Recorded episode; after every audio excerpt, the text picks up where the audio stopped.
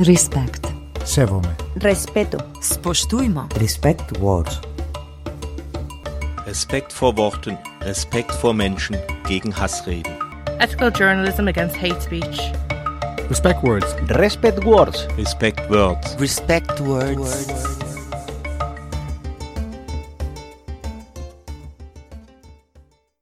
Ihr hört den elften Teil der Senderei Respect Words, ein Projekt gegen Hate Speech.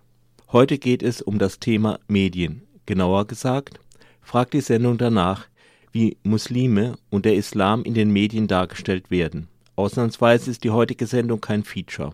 Stattdessen senden wir Interviews mit dem Religionswissenschaftler Tim Karris, der Kulturwissenschaftlerin Nicole Falkenhainer und der Journalistin Katharina Toms. Yeah, dies geht raus an alle meine Mimimis.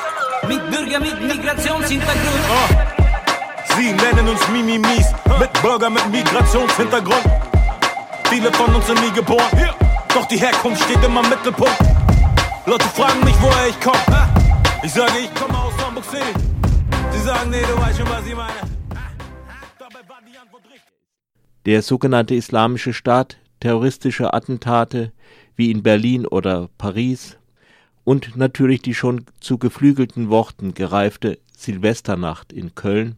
Mit all diesen Themen kommen der Islam und die Muslime ständig in den Medien vor. Aber sind diese Bilder die einzigen, die Leserinnen und Hörerinnen gezeigt bekommen?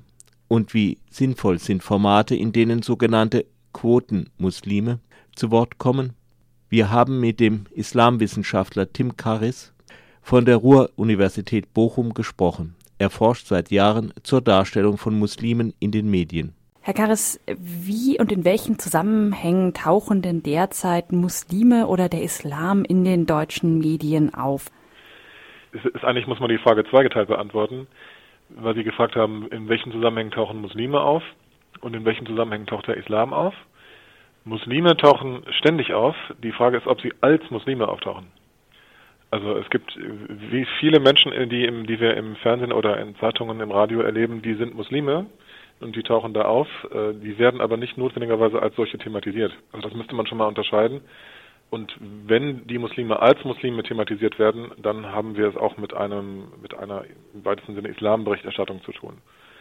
Und Ihre Frage zieht natürlich auch ansonsten in die Richtung, dass äh, wenn denn der Islam thematisiert wird als solcher in den Medien, dann geschieht das tatsächlich häufig in negativen Zusammenhängen. Also der klassische Fall wäre tatsächlich äh, terroristische Angriffe, wie wir das äh, zum Glück äh, jetzt ganz akut äh, nicht mehr erlebt haben, aber eben äh, in der Vergangenheit äh, häufiger.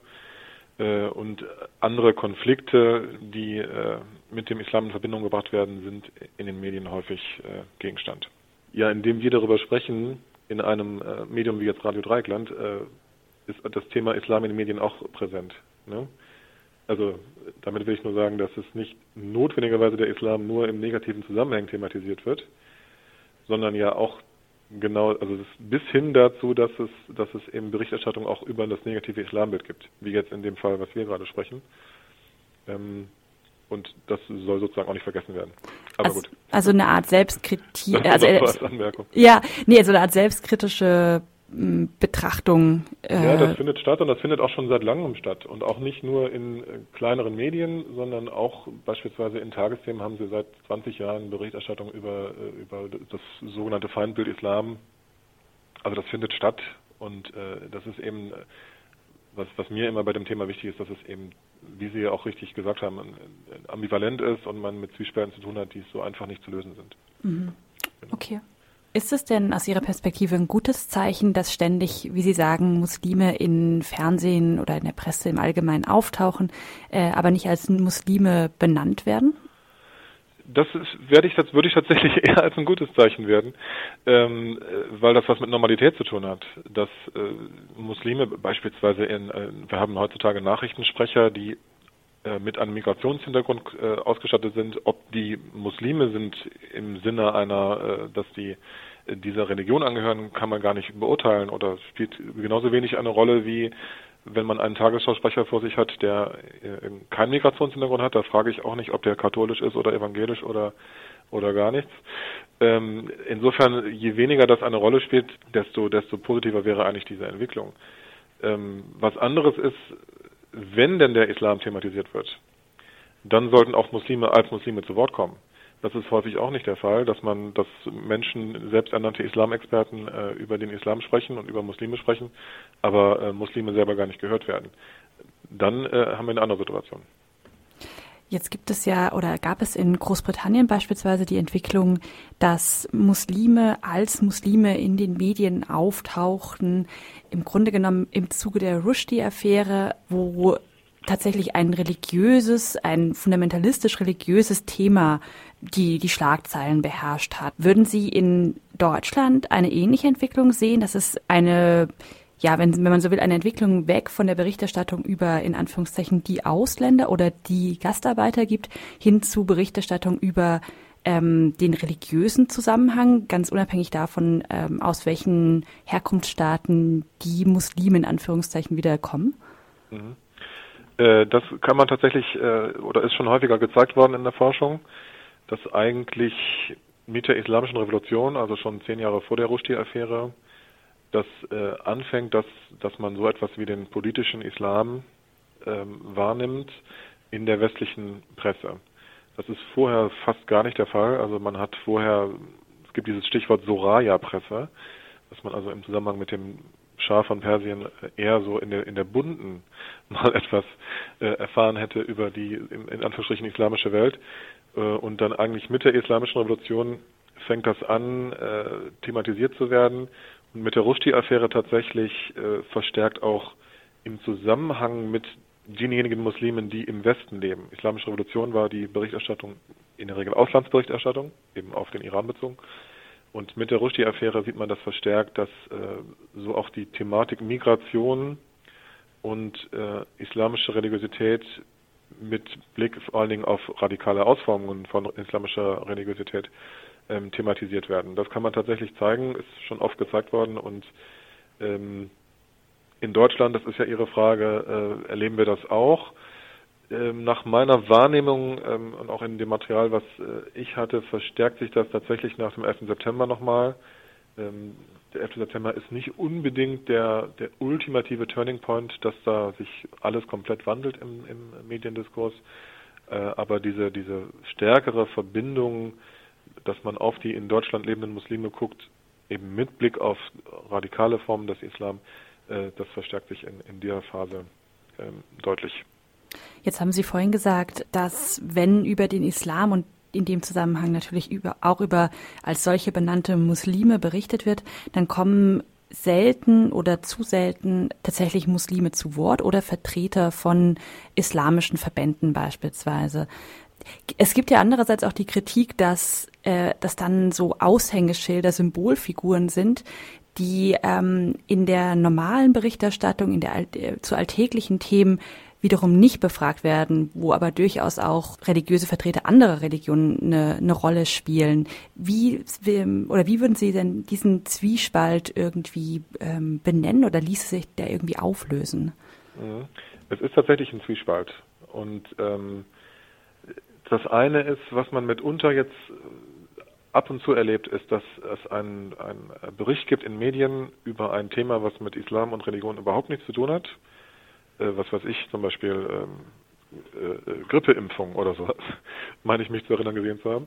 Und dann kommt also eine äh, offensichtlich mit Migrationshintergrund ausgestattete Familie, die jetzt einfach dort äh, eine Grippeimpfung mit ihren Kindern irgendwie vornimmt und das wird dann thematisiert als, und es wird überhaupt keine Rolle, ob die Muslime sind oder nicht. Das erlebt man verstärkt und das würde ich tendenziell als positiv be bewerten, dass eben Muslime wie alle anderen Leute auch äh, in den Medien zu anderen Themen äh, auch gehört werden. Wenn es um Islamthemen selber geht, dann ist es insofern zwiespältig, als ähm, mitunter es eigentlich gar nicht angebracht ist, ein, ein Islamthema aufzumachen. Oder also wenn beispielsweise ein terroristischer Anschlag passiert äh, und dann beispielsweise ein Vertreter des äh, Zentralrats der Muslime dazu befragt wird, dann habe ich ja dadurch das sozusagen zu einem offiziellen Islamthema gemacht. Wo aber eigentlich ist möglicherweise angezeigt wäre zu sagen, wir haben es hier mit einer radikalen Gruppe zu tun, die mit Sicherheit nicht äh, irgendwie sich durch den Zentralrat der Muslime repräsentiert sieht. Und äh, indem ich dann den, den Vertreter des Zentralrats befrage, habe ich äh, sozusagen das Islamthema da auch noch offiziell gemacht. Das kann es dann irgendwie auch nicht sein. Es kann auch nicht sein, dass man möglicherweise, wenn der Zentralrat sich dazu äußert, was er ja meistens tut, dass man das dann ignoriert und hinterher zwei Wochen später heißt es, warum haben sich dann die Muslime nicht davon distanziert oder so. Also das ist tatsächlich ein schwieriges Thema. Ähm, Im Grundsatz wäre es, äh, also fällt mir jetzt auch keine, keine Lösung dazu ein, außer dass man es versucht, so differenziert wie möglich darzustellen, was, was denn da gerade vorgefallen ist äh, und, und quasi von Fall zu Fall äh, abhängig guckt, haben wir es hier wirklich mit einer Islamthematik zu tun oder ist es, ist es eine, ein Terroranschlag, der zunächst mal äh, damit gar nicht äh, in Zusammenhang steht? Sag mal, bist du auch ein Mimimi, Mimimi, Mimimi, Bürger mit Migrationshintergrund? Oh, ich bin ein Mimimi mit Bürger mit Migrationshintergrund. Wie ihr gerade gehört habt, gibt es in Deutschland eine ähnliche Entwicklung wie in Großbritannien. Einwanderung und Integration werden seltener und der Kategorie Nationalität diskutiert. Stattdessen konzentriert sich die Debatte auf die Religion der Migrantinnen und hier nicht ganz zufällig auf den Islam. Im Vereinigten Königreich wurde diese Debatte schon früh mit großer Heftigkeit geführt. Das liegt auch daran, dass ein deutlich größerer Teil der Bevölkerung eine Immigrationsgeschichte aus muslimisch geprägten Ländern hat, eine Folge des britischen Kolonialreiches. Die Kulturwissenschaftlerin Nicole Falkenhainer hat in ihrer Dissertation die Entstehung dieser Mediendebatte um britische Muslime untersucht. Du hast in deiner Dissertation eben das Medienbild von Muslimen oder die Repräsentation von Muslimen in Großbritannien erforscht. Mhm. Jetzt mal die bisschen bildliche Frage, wenn ein Außerirdischer auf die Erde kommen würde, der weiß vorher nichts über den Islam und liest nur Zeitungen in Großbritannien. Was für ein Bild hätte der vom Islam? Ja, das ist schwierig zu sagen. Es kommt natürlich ein bisschen darauf an, was für eine Zeitung er lesen würde oder in welchem Kontext er sich bewegen würde. Was aber wahrscheinlich auffallen würde, wäre, dass es schwierig ist, offenbar über den Islam zu sprechen, ohne auch über Probleme, entweder über islamistische Gewalt oder Gewalt gegen Muslime zu sprechen. Also dass es eigentlich schwierig ist, Darstellungen zu finden, die nicht in irgendeiner Form mit Gewalt zu tun haben oder mit, einer, mit so einem Culture Clash, also mit einem Kulturkonflikt. Also im schlechtesten Fall hätte ein Bild vom Islam als Problem. Woher kommt das? Ja. Welcher Mechanismus steckt da dahinter in den Medien? Also das, das hat so ein bisschen eine historische Dimension, wenn man sich überlegt, wann sind Muslime überhaupt aufgetaucht in der britischen Öffentlichkeit oder auch in der europäischen Öffentlichkeit? Wann, wann fängt man an, von europäischen Muslimen oder eben von britischen Muslimen zu sprechen? Und das ist eine wichtige Frage, denke ich, die wir uns generell bei vielen solchen Begriffen mit denen wir Zuschreibungen unternehmen, auf Bevölkerungsgruppen überlegen sollten, aus welchem Kontext kommt das heraus und warum machen wir das. Also in Großbritannien ist das relativ einfach zu benennen. Da tauchen Muslime in der Öffentlichkeit auf im Jahr 1989 im Zusammenhang mit der Veröffentlichung von Salman Rushdies Die satanischen Verse und den Demonstrationen gegen dieses Buch, die dann auch zeitlich zusammengefallen sind mit der, mit der Fatwa des Ayatollah Khomeini. Und da finden wir ganz viel schon vor, was uns dann später immer wieder begegnet. Also, dass so eine Frontstellung aufgemacht wird zwischen dem Westen und dem Islam und den Muslimen, die nicht akzeptieren können, was Redefreiheit ist und von den Muslimen, die sich beleidigt fühlen. Also sie treten praktisch auf im Zusammenhang mit einem Konflikt. Und das ist dann auch ein Bezugspunkt, auf den immer wieder zurückgekommen wird im britischen Kontext. Das heißt, das ist ja dann erstmal eine explizit britische Entwicklung. Mhm. Dann äh, nach 2001 und nach diesem Aufkommen von eben Terror im Namen des Islams, mhm. welche Mechanismen sind da vielleicht noch dazugekommen? Also da internationalisiert sich das natürlich noch stärker. Davor ist das eigentlich schon transnational, klar. Also weil die, die ersten, die das Buch auch zum Beispiel verboten haben in den 90er waren die, waren die, mhm. waren die von Rushdie, das war Indien. Indien hat das Buch verboten und die Leute haben von ihren, also die Engländer haben von ihren indischen Verwandten über das Buch erzählt bekommen. Ja, viele konnten ja gar kein Englisch, dann wurden die Passagen in Urdu übersetzt und verteilt. Und so, hier, da macht er sich lustig. Ja. Also es hatte immer schon eine, so eine transnationale Dimension. Die verstärkt sich dann nach dem 11. September natürlich nochmal ganz krass. Aber was damals noch wichtig ist, ist, dass auch das noch ausgelagert werden kann. Ja? Also wenn, wenn wir uns erinnern, die Attentäter vom 11. September, das sind Saudis gewesen, die haben dann zwar im Westen studiert, aber eigentlich waren sie Saudis und irgendwie kann man sich das also wegdenken. Ja? Es ist eigentlich ein Angriff von außen, also so wurde es in den USA ja auch verstanden. Aber was dann dazu kommt, eben auch, da waren die, die Anschläge in London 2005 sehr, sehr einschneidend. Das waren die ersten Anschläge in Europa, die von Muslimen begangen wurden, die in Europa aufgewachsen waren, die Briten waren. Ja? Und das hat der Gesellschaft einen ziemlichen Schock versetzt. Es gibt eine Soziologin, Fortier heißt sie, die davon schreibt, von diesem Schock, dass eben die The Children of Our Multicultural Nation, ja, dass die sich gegen ihr eigenes Land wenden und, und dann da Leute umbringen, ähm, quasi im, im Namen des Islam oder mit islamistischer Motivierung. Und das ist natürlich was, was, was wir jetzt aus ganz Europa kennen. Das heißt, was kann man vielleicht von Großbritannien dann lernen oder übertragen auf Europa oder auch Deutschland, auf die Mediendebatte dort? Also was sicher da ähnlich abgelaufen ist oder abläuft wie bei vielen Debatten bei uns, ist eben dieses, dass wenn über Muslime gesprochen wird, dann spricht man eigentlich über ein Problem, über einen Konflikt. Egal, ob das jetzt ein zivilgesellschaftlicher Konflikt ist oder über ein Problem mit Gewalt. Ja.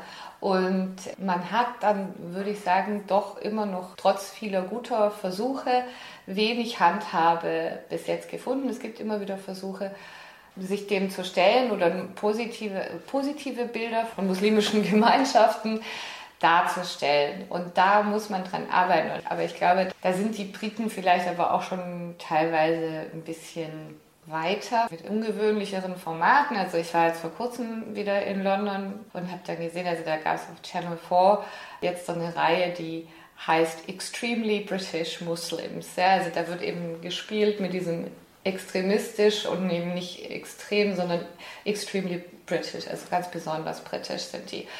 Und da geht es wirklich um solche Sachen wie Liebe, Ehe, Freundschaften, Partnerschaften, Vereinbarkeit von Glaube, Leben, Beruf und solche Sachen. Die Leute kommen selber zu Wort mit ihren, mit ihren eigenen Hoffnungen, Gefühlen dazu, auch mit den eigenen Konflikten, die sie vielleicht damit haben. Und ich denke, das haben wir in Deutschland ja nun wirklich noch gar nicht, sondern entweder es ist irgendwie so klamaukig oder eben auch ähm, eher skandalisierend. Und dass man, dass man mal so eine, was ist eigentlich normales muslimisches Leben, was ist eigentlich ähnlich vielleicht oder ähnliche Probleme, die, die jeder hat, ja, das, das fehlt uns, glaube ich, auch. Wenn ich meckere über dieses Land, sagen sie, geh doch hin, woher du kommst. Okay, dann geh ich halt nach Rappen dort. Ich hab auch angefangen mit Rappen dort. Aber das ist nicht, was du meintest, nee. Du willst es nicht in meine Heimat gehen. Immer wieder wurde in Deutschland in den vergangenen Jahren diskutiert, doch endlich öfter die Herkunft und auch die Religion von mutmaßlichen Straftäterinnen auch in den Medien zu nennen. Dies fördere die Transparenz und beuge Vorurteilen vor, hieß es auch aus liberalen Ecken. Dass rassistische und fremdenfeindliche Politikerinnen und andere gesellschaftliche Akteure das Gleiche mit Verweis auf Presse- und Meinungsfreiheit fordern, ist auch bekannt. Die Behauptung, man dürfe ja nicht mal die Nationalität oder Religion von Schwerverbrechern nennen und gefährde damit die öffentliche Diskussion, ist alt und wird trotzdem immer wieder so geführt, als handele es sich um einen neuen Skandal. In der Debatte geht es wenig überraschend zunehmend um religiöse Zugehörigkeit von Tatverdächtigen. der mindestens ebenso ursächliche Bedeutung für die Straftat zugemessen wird wie dem ausländischen Pass. Im April vergangenen Jahres hat der Deutsche Presserat, das Selbstkontrollgremium der Printmedien in Deutschland, nun seine Richtlinie in diesem Bereich geändert. Wir haben mit Katharina Toms von der Initiative Fair Radio gesprochen, die eine Petition gegen die Änderung gestartet hat. Vor knapp einem Jahr hat der Deutsche Presserat seine Richtlinien geändert. Genauer gesagt die Richtlinie mit der, mit der Ziffer 12.1, die vorgibt, wie Medien mit der Nennung der Herkunft von mutmaßlichen StraftäterInnen umgehen sollen. Radio Dreieckland hat dazu auch schon berichtet. Früher galt der sogenannte begründbare Sachbezug, also grob gesagt die Frage, ob es einen faktischen Zusammenhang zwischen beispielsweise der Staatsangehörigkeit eines Tatverdächtigen und der Tat, wie etwa falls Diebesware im Heimatland weiterverkauft wurde, gibt. In diesem Fall gestattete die Richtlinie es den Redaktionen, die Herkunft zu nennen. Jetzt heißt es, maßgeblich ist das übergeordnete öffentliche Interesse bei dieser Frage. Am Telefon ist jetzt Katharina Thoms von der Initiative Fair Radio, einem Zusammenschluss von Radiojournalistinnen. Hallo. Hallo, schönen guten Tag. Fair Radio kritisiert diese Neuregelung und fordert in einer Petition die Rückkehr zur alten Regelung. Frau Thurms, die Deutsche Journalistenunion, die an der Ausarbeitung der Neuregelung beteiligt war, erklärt zur Verteidigung dieser Änderung beispielsweise, dass mit dieser Neuregelung den JournalistInnen mehr Sicherheit gegeben würde, weil das äh, sogenannte übergeordnete öffentliche Interesse die konkrete, äh, die konkretere Entscheidungsanleitung sei. Wie sehen Sie das denn? Wir haben ein bisschen ein Problem genau mit dieser Formulierung, was ist denn das öffentliche Interesse? Das klingt erstmal total verständlich und nachvollziehbar. Wenn man dann aber nachdenkt, was ist öffentliches Interesse? Ab wann entsteht denn eine Öffentlichkeit? Öffentlichkeit ist ja heute nicht mehr nur durch die Medien gegeben, dadurch, dass wir hier miteinander im Radio sprechen. Öffentlichkeit hat heute jeder zur Verfügung. Ich muss nur äh, in die sozialen Medien gucken. Das heißt also, ist ein öffentliches Interesse nicht eigentlich auch schon da, wenn sich äh, ähm, zehn Leute bei Facebook äh, in einem Thread äh, darüber diskutieren, ähm, was jetzt notwendig ist oder was nicht. Und was ist dann sozusagen noch die Grenze? Eigentlich kann ich doch dann sagen, was übrigens ja auch vielseits passiert. Ich nenne einfach immer die Nationalität, denn interessieren tun sich wahrscheinlich viele Leute dafür. Nur die Frage ist, im Gegensatz zu früher begründbarer Sachbezug, was bringt es mir für die Erklärung, für die Einordnung einer Straftat? Und da sagen wir, begründbarer Sachbezug ist viel konkreter, denn da müssen wir uns darüber Gedanken machen, wir müssen nachfragen, müssen recherchieren, ähm, auch bei der Polizei nachfragen. Und das ist mit dieser Formulierung öffentliches Interesse eigentlich viel zu schwammig. Verwiesen wird jetzt von den Unterstützerinnen dieser Neuregelung auf Paragraph 8 des Pressekodex, ähm, der diese Kategorie des übergeordneten öffentlichen Interesses nochmal genauer ausbuchstabiert. Äh, da in Paragraph 8 geht es um die Kriminalberichterstattung und um die Frage, unter welchen Umständen Tatverdächtige mit Namen bzw. Abbildung dargestellt werden dürfen. Und die Argumentation lautet jetzt, damit seien die JournalistInnen vertraut. Dementsprechend wäre diese Neuformulierung besser als die alte Regelung, ähm, weil äh, den Presserat viel Kritik aus den Redaktionen erreicht hätte, dass die, das Paragraph 12.1, also die Frage nach der Herkunft von Straftätern oder möglichen Straftätern, zu schwammig sei und dass ähm, die Redaktionen damit nicht umgehen können. Welche Erfahrungen haben Sie denn gemacht ähm, in Ihrer Tätigkeit oder vielleicht auch in Gesprächen mit Kolleginnen und Kollegen, wie diese Richtlinie 12.1 bisher gehandhabt wurde? Naja, wir beobachten auf jeden Fall, also es gab, es gab viele Diskussionen, es gab ja nicht erst im vergangenen Jahr oder 2016 Diskussionen darüber schon, sondern auch schon immer früher gab es immer wieder Diskussionen darüber, ob man nicht einfach generell die Nationalität der Tatverdächtigen oder der Täter nennen sollte. Und da ging es eben nicht darum, ähm, wir sollen das irgendwie genauer auch ausbuchstabieren, so wie es ja jetzt oft dargestellt wird in der Diskussion, sondern eigentlich haben, haben äh, Redaktionen und ähm, auch Wissenschaftler teilweise ja verlangt. Wir müssen es nennen. Das ist die Leute haben ein Recht darauf zu erfahren, ähm, dass der Täter äh, oder der Tatverdächtige eine bestimmte Nationalität hat und Punkt fertig. Was jetzt passiert, ist, ist genau in vielen Fällen das. Im Zweifel wird diese Nationalität genannt obwohl man überhaupt gar, kein, gar keine Richtung mehr vorgibt, was das denn jetzt eigentlich mit dieser äh, Straftat, mit dem, mit dem Tatverdachten überhaupt zu tun hat. Insofern hilft es eben nicht weiter dieses einfach immer wieder zu nennen, denn wir wissen auch auf der anderen Seite aus der Wissenschaft, aus der Forschung, dass sowas dann einfach Vorurteile auch verstärkt, dass es einfach hingenommen wird als, ah ja, das erklärt mir ja schon die Straftat, obwohl das nicht unbedingt immer ist. Wir, vielleicht andersrum formuliert, wir, formu wir, sagen ja auch nicht, man soll diese äh, die Nationalität nie nennen. Es soll eben einen begründeten Sachbezug geben, es soll eben eine Einordnung stattfinden. Beispiel organisierte Kriminalität. Wenn wir sehen, dass die in einem bestimmten Milieu stattfindet, dann ist es vielleicht auch notwendig, ähm, die Nationalität zu nennen. Da geht es aber eben Stichwort Milieu auch um noch viel mehr, um, viel, um viel mehr ähm, Punkte, die wir da beachten müssen, die zu einer ähm, Erklärung, zu einer Einordnung einer Straftat führen können. Also Stichwort zum Beispiel Mafia, so eine ähm, äh, Strukturen eben erkennen, die, die da eben dazu beitragen. Aber rein zu sagen, ich nenne die Nationalität ähm, einfach, weil ich das noch weiter aufzähle. Da wissen wir, dass es eigentlich zum Verständnis nicht viel beiträgt, außer dass es Vorurteile verselbstständigt, dass es Diskriminierung stärkt und dass natürlich mein Blick auch als Hörer, ähm, als, als User, als Leser in diese Richtung geschärft wird, zu sagen, ah ja, ähm, das passt wieder in mein Muster und das nächste Mal äh, frage ich ja schon danach. Das passiert ja gleichzeitig auch. Also wenn Sie sich viele Kommentare auf sozialen Medien, äh, Netzwerken angucken, wenn jetzt heute die Nationalität nicht genannt wird, dann geht sofort die Diskussion los, ähm, wo ist denn hier die Nationalität? Ähm, da wird uns was verschwiegen. Und da haben wir uns natürlich jetzt mit dieser Regel eher ähm, ja, eine kleine Falle gebaut, weil wir diese, ähm, diese, diese, dieses, dieser, dieses Wollen nach immer mehr Nennung auch ausgebaut haben, dass es halt immer extremer wird. Jetzt hat ja beispielsweise eine sächsische ähm, Regionalzeitung oder Lokalzeitung das Experiment gestartet, immer die Herkunft von äh, möglichen TäterInnen mhm. zu nennen, also auch wenn die TäterInnen Deutsche sind, was ja oft in der Berichterstattung nicht vorkommt, denn genannt wird ja nur die ausländische Herkunft in der Regel. Wie stehen Sie denn zu solchen Experimenten?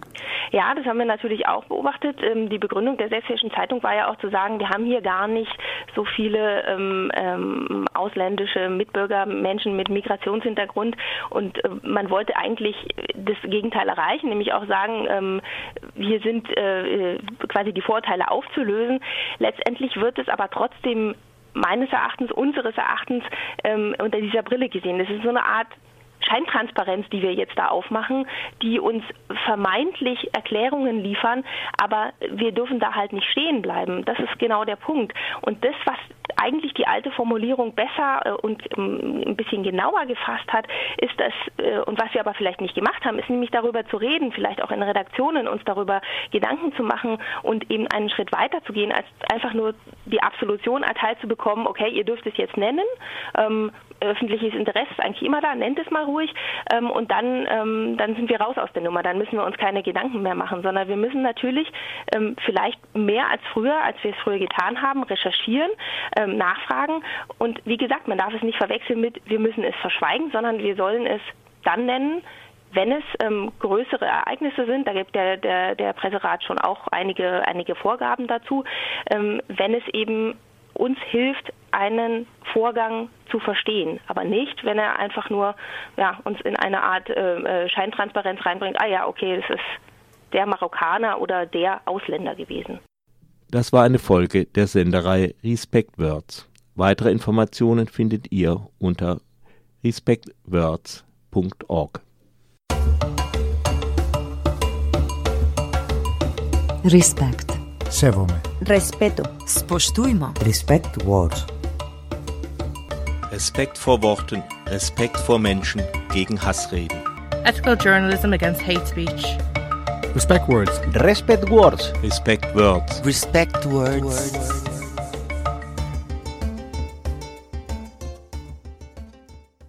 Die Musik in dieser Sendung kam von Sammy Deluxe. Der Song heißt Mi Mi Mi. Respect. Sevome. Respeto. Spoštujmo. Respect Words. Etično novinarstvo proti sovražnemu govoru. Il potere delle parole. Respekt vor Worten, Respekt vor Menschen gegen Hassreden. A tisztelet hangján szólunk. Riportok, interjúk, tudósítások a gyűlöletbeszéd ellen. Mi becsüljük a másikat. Respect. La onda local de Andalucía contra los discursos de odio. Más or oco? Éiristeach de eticiúil i gcuine caiinte fuatha. Ethical journalism against hate speech. Respect words. Respect words. Respect words.